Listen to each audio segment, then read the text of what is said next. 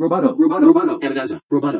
Bienvenidos a la edición del 17 de julio de Roboto News. Soy Natalia Arralde y vamos directamente a las noticias.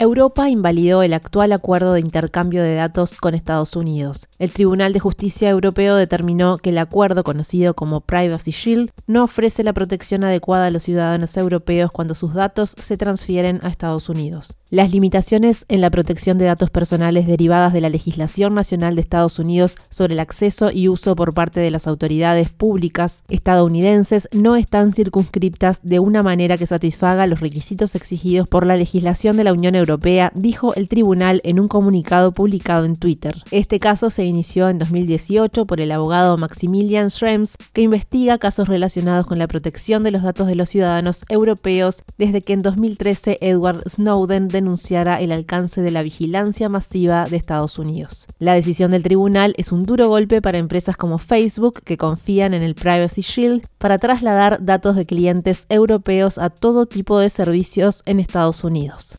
Netflix presentó el segundo reporte trimestral que da cuenta de un aumento de 27% de suscriptores en todo el mundo en comparación con el mismo periodo del año anterior. Con esto suman 192.95 millones de abonados. La compañía también anunció el reinicio de la producción de sus series y películas originales. Por otra parte, Netflix anunció la designación del jefe de contenido Ted Sarandos como co-CEO, quien trabajará junto al cofundador Reed Hastings. Hastings dijo en un blog de la empresa que no espera que cambie mucho el funcionamiento de la compañía y describió el movimiento como la merecida promoción de Ted, que formaliza cómo ya se manejaba el negocio hoy.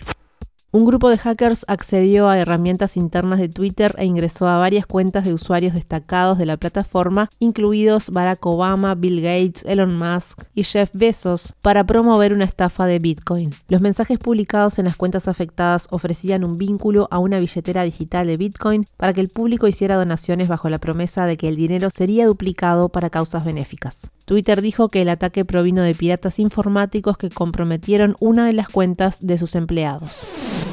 Roboto News es parte de Dovcast. Te invitamos a seguirnos en www.amenazaroboto.com, arroba amenazaroboto y facebook.com barra amenazaroboto. Hasta la próxima. Roboto News, Tech.